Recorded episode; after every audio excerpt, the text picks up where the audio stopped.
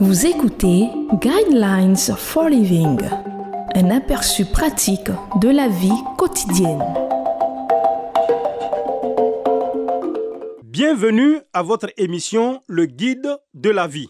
Le thème que nous allons aborder dans cette émission est pourquoi la maîtrise de soi est meilleure que l'estime de soi. Par la grâce qui m'a été donnée, j'ai dit à chacun de vous de ne pas avoir une trop haute opinion de lui-même, mais de garder des sentiments modestes chacun selon la mesure de foi qui lui a été donnée. Romains chapitre 12, verset 3.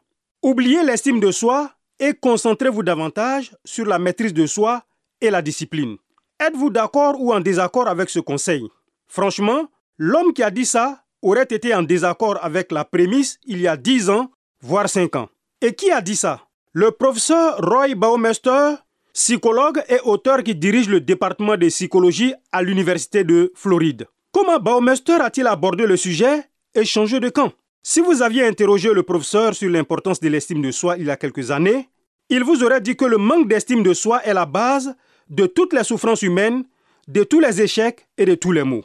Il dit que lorsqu'il a commencé ses recherches en 1973, les psychologues du monde entier étaient convaincus que si les gens pouvaient s'aimer et s'accepter davantage, leurs problèmes disparaîtraient progressivement et leur vie s'épanouirait. Ils se respecteraient mutuellement davantage. Cela, bien sûr, est devenu la sagesse acceptée pendant près d'une génération. Dans un article publié par le docteur Baumeister intitulé La faiblesse de la haute estime de soi, il a écrit Une génération et plusieurs millions de dollars plus tard, il s'avère que nous nous sommes peut-être trompés. Dr Baumeister et plusieurs autres personnes ont reconnu que les autorités ont été chargées de travailler sur l'énorme quantité d'études publiées sur l'estime de soi et le comportement humain. Cela a entraîné une sorte d'évolution d'un point de vue à l'autre, et lorsqu'il a réalisé cette transition, il a commencé à avoir le mal sous un nouveau jour, ce qui ne peut être éradiqué en disant aux gens qu'ils ont besoin de se sentir mieux. Il a découvert que le manque d'estime de soi n'est pas la cause première des intimidations ou de la violence au sein des gangs, ni du comportement criminel en général.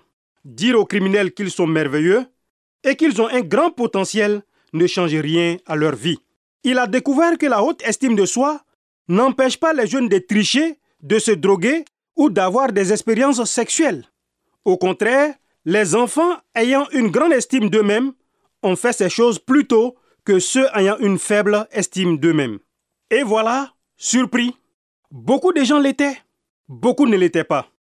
Parmi ceux qui n'ont pas été surpris, il y a ceux qui comprennent quelque chose de la nature ancienne de l'homme et de la façon dont Dieu considère la personne non régénérée sans aucun fondement spirituel. Nous voir comme Dieu nous voit, bien sûr, est un double problème. Tandis qu'il condamnait la nature pécheresse de l'homme, il considérait l'humanité comme digne de rédemption.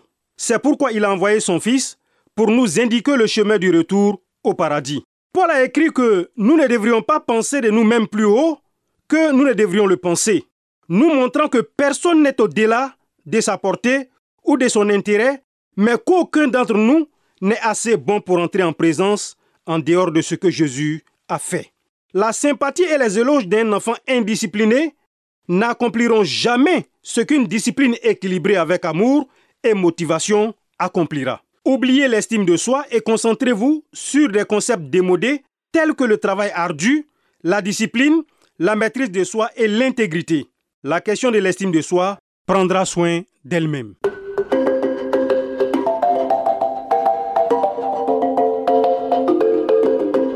Vous venez de suivre Guidelines for Living. Pour en savoir plus sur l'émission, veuillez contacter la station que vous écoutez.